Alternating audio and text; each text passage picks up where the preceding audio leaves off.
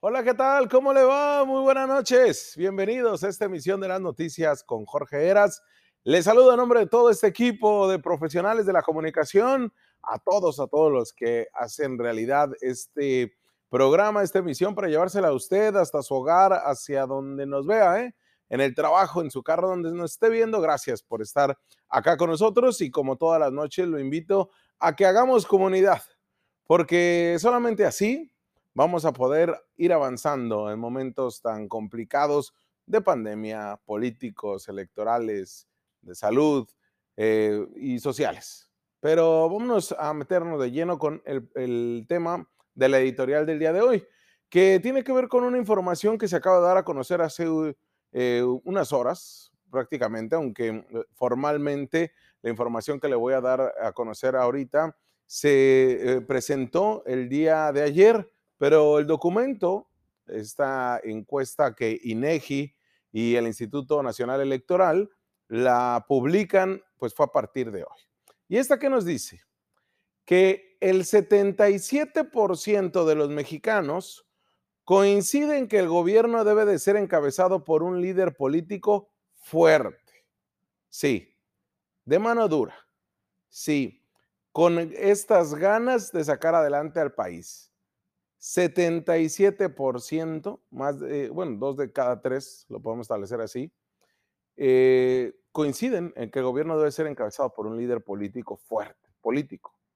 Mientras que el 40% de la población estaría de acuerdo con un gobierno encabezado por militares. Vaya, ya no serían los civiles, sino serían militares y al escuchar militar, pues bueno, es fortal, no solamente fuerza, sino esa rajatabla, ¿eh? Estos datos fueron dados a conocer eh, por INEGI, les decía que en compañía con el Instituto Nacional Electoral, elaboraron la denominada Encuesta Nacional de Cultura Cívica 2020 datos fresquecitos, salidos del horno. ¿Y esto qué, es esta encuesta? Pues nos presenta información sobre las percepciones, los valores y las prácticas de la ciudadanía, el ejercicio de sus derechos, así como sobre los factores que inciden en la construcción de una ciudadanía plena en el país. Lo que se requiere en México, lo que requiere Baja California, venga, son ciudadanos. Y como ciudadano, es comprometido con la sociedad, comprometido con la comunidad. No solamente en el espacio natural de nuestra casa, de nuestro trabajo, sino con la sociedad, con la comunidad. Es por eso que hay que tener un diagnóstico. ¿Cómo estamos para poder avanzar? ¿Por qué es importante esta encuesta que vamos a desarrollar en la editorial? Pues porque constituye la base para la elaboración de un informe país sobre la calidad de la ciudadanía que tenemos en México, desde lo que preferimos como sistema político, de gobierno y de representación, hasta qué tanto estamos enterados de los problemas sociales y políticos que le aquejan al país y en qué autoridad confiamos más. Pero además es una valiosa herramienta estos datos que le voy a proporcionar para el diseño de estrategias y políticas públicas que tanto nos urgen y que nos ayudarían a engarzar la evolución de la cultura cívica. Porque no se trata nada más de decirle a todos, es que sí son una bola de corruptos, es que todos son ladrones, es que la sociedad no participa, es que somos perezosos, es que a la gente no le importa. Sí, a la gente quién, de dónde sacamos datos. El compromiso periodístico que nosotros le hemos venido aportando desde hace dos años en este espacio es precisamente con hechos, con datos, con cifras. Parto de una editorial, pero es realmente documentada y sustentada cada, cada cosa que digo. Por eso es que acá no payaseamos con la información periodística. Acá nos vamos directo y a la yugular porque traemos lo sustento en la mano y por supuesto con ustedes como comunidad, no hay quien nos pare. Partamos diciendo que el ejército y la marina son las instituciones del país que, de acuerdo a esta encuesta nacional, son los que tienen mayor nivel de confianza en la población. Un 63% de la población confía plenamente en el ejército, en la Sedena y en la Secretaría de Marina. seguidos de la Guardia Nacional, ¿eh? aunque ustedes no lo crean. La ciudadanía confía en la Guardia Nacional con un 60% y después en el INE los organismos electorales han recobrado una confianza que no tenían desde José Waldenberg allá por el 2000. Un paso de verdad este, complicado y, además eh, con señalamientos, acusaciones de fraude del 2006 y después también con toda esta evolución, con reformas que tuvo el INE y que, bueno, hoy goza de ser una de las instituciones públicas de mayor confianza en el país. Así lo refleja esta encuesta nacional de cultura cívica 2020. Pero hagamos una retrospección, porque me dirás, sí, eras, pero ¿de dónde partimos? Y es que requerimos partir de un dato en específico. En 2013, en un estudio similar eh, que fue denominado Informe País sobre la calidad de la ciudadanía en México, en esa ocasión elaborado por el INE y por el Colegio de México, que obviamente antecede esta encuesta, indicó que las tres instituciones con mayor nivel de confianza hace ocho años, perdón, eran el ejército con 62%, los maestros con 55% y la iglesia, ¿eh? ¿Sí? Ejército, maestros y la iglesia.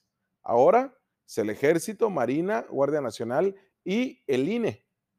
Sobre la confianza en los grupos sociales, las instituciones en las que la población de 15 años o más tiene mucha confianza son las universidades públicas, los sacerdotes, los medios de comunicación, colocados con apenas un 16% de la población, le tiene confianza a los medios de comunicación, vaya tarea en la cual tenemos que hacer, reestructurar y forjarnos una estrategia diferente para tener mayor credibilidad y mayor confianza porque aquí pues, no me puedo, o sea, ni modo que me separe, ¿no? Aunque yo sé la credibilidad que tengo y yo sé la, información con veracidad que, propongo, pero bueno, acá vamos en una misma bolsa, ni modo, así nos puso el INE y, este, y el INE y ENIGE, 16%. 11% los grupos de vecinos y 10% las organizaciones sociales.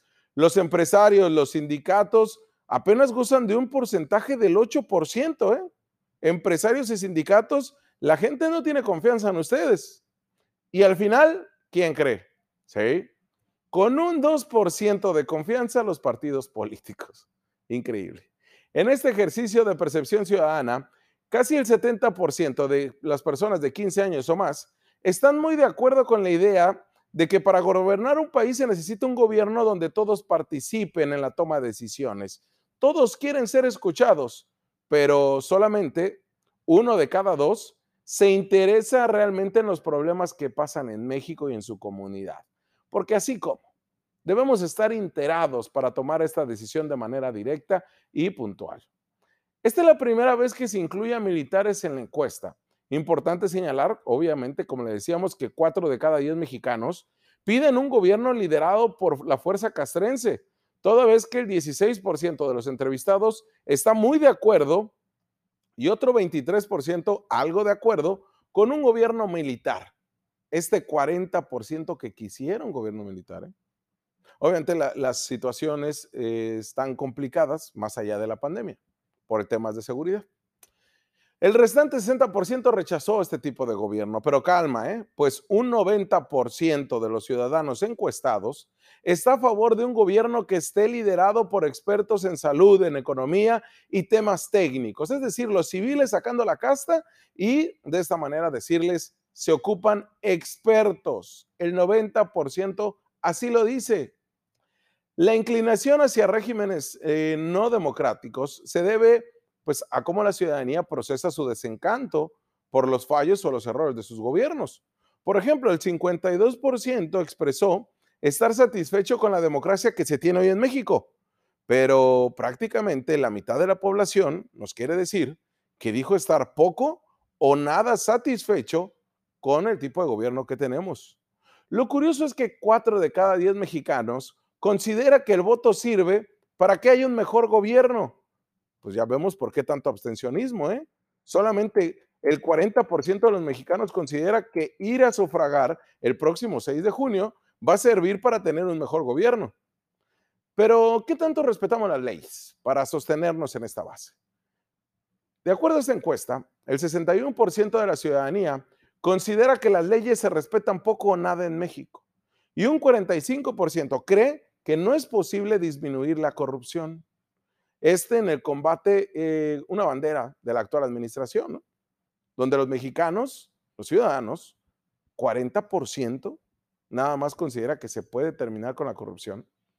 Y por otra parte, los mexicanos tenemos confianza en los servidores públicos en cuanto, pregúnteselo usted en casa, porque le doy todos estos datos más para que haga un almanaque de información, para que usted se pregunte qué tanto confianza tiene o qué tanto tiene esta percepción ciudadana en cada una de las situaciones que le digo.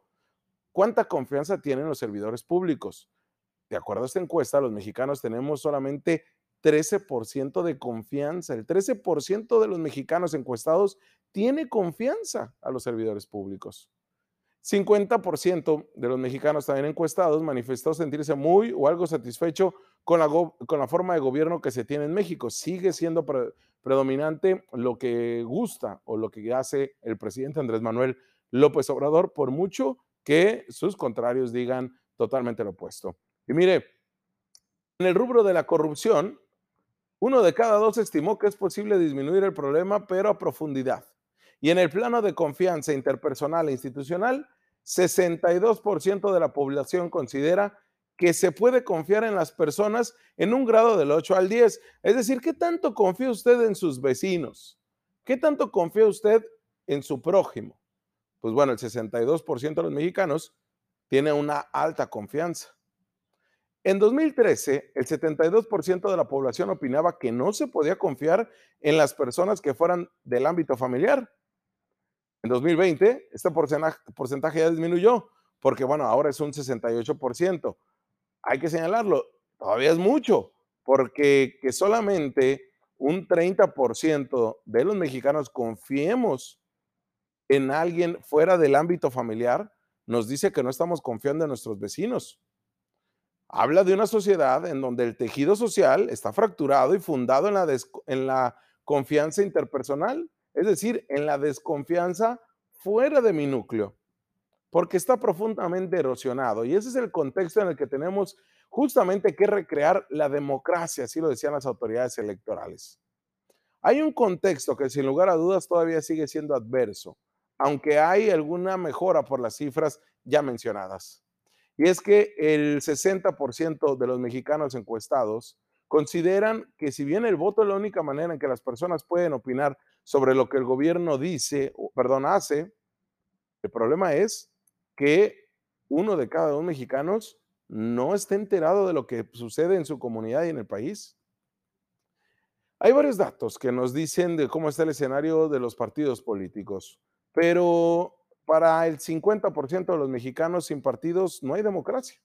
Y sin embargo, paradójicamente, para el 50% de los partidos, de los mexicanos, los partidos no sirven para nada.